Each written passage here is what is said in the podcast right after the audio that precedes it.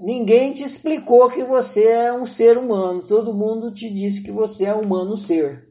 Como as pessoas com você convivia também não estavam esclarecidas, elas não puderam te esclarecer sobre você ser um ser humano. Então você acabou sendo condicionado a se entender como um humano ser. Né? Se você não está esclarecido, você não vai ter condição de passar um esclarecimento para os seus filhos, os seus filhos não vão passar para os seus netos, e assim vai virar um ciclo vicioso do adormecimento. E o trabalho é de formiguinha, assim. Não adianta eu ir lá na praça pública, ou quem tiver clareza aí na praça pública, começar a gritar e achar que vai gritar lá o, o outro vai despertar. Aqui a gente conversando e aprofundando, e passo a passo já é difícil, não tem como fazer isso de uma forma massificada.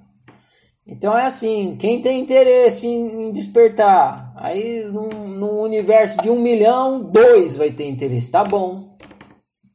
Já não é zero, né? Um milhão, dois, tá ótimo. Pega esses dois.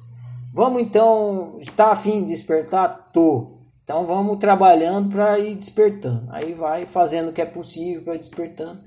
Aí esses dois despertam um pouco. Um pouquinho que despertou já é menos escuridão, já é um pouquinho mais de luz.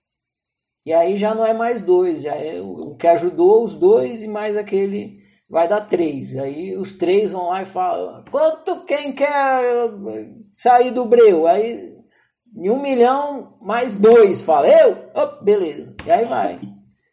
Daqui dois bilhões de anos tem uma luzinha fortinha aqui.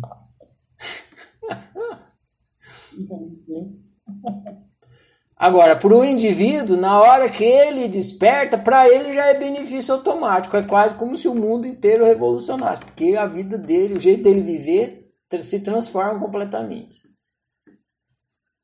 embora ele continue convivendo numa coletividade adormecida.